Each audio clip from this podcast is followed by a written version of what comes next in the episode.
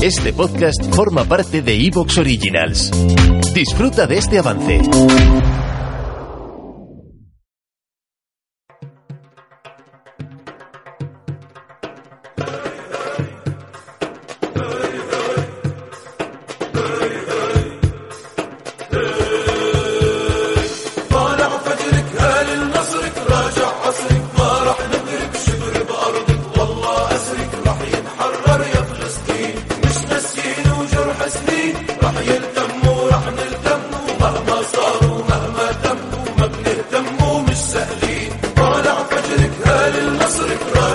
أسرك ما رح نترك شبر بأرضك. والله أسرك رح يتحرر يا فلسطين مش نسيين وجرح سنين. رح يلتم ورح نلتم ومهما صار ومهما تم وما بنهتم ومش سهل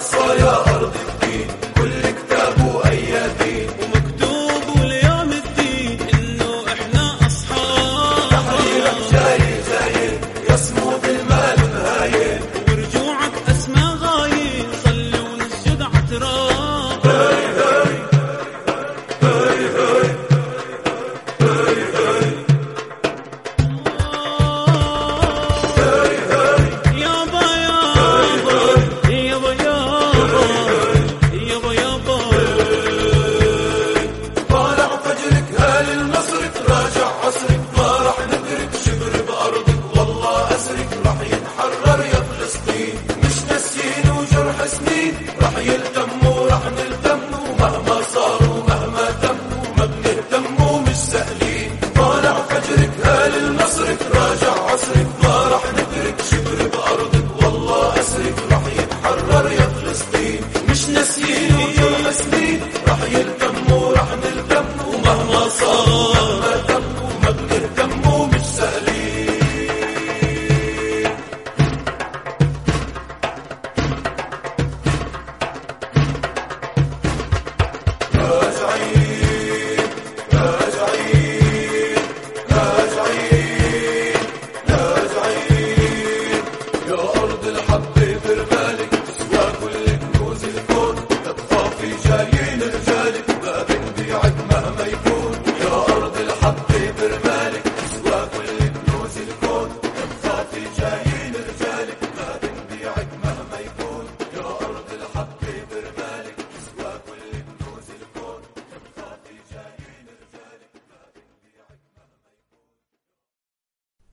El alivio del cerco de Mucatá funcionó también como un sifón de las tensiones políticas que se venían incubando en la maltrecha ANP, haciendo emerger con virulencia el conflicto soterrado que enfrentaba a los reformadores y a los continuistas vinculados a Arafat.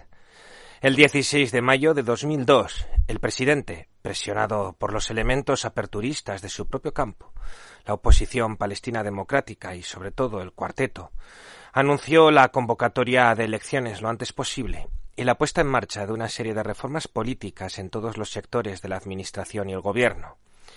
El esquema de las transformaciones era nebuloso y, según su promotor, se proponía la separación efectiva de los tres poderes ejecutivo, legislativo y judicial.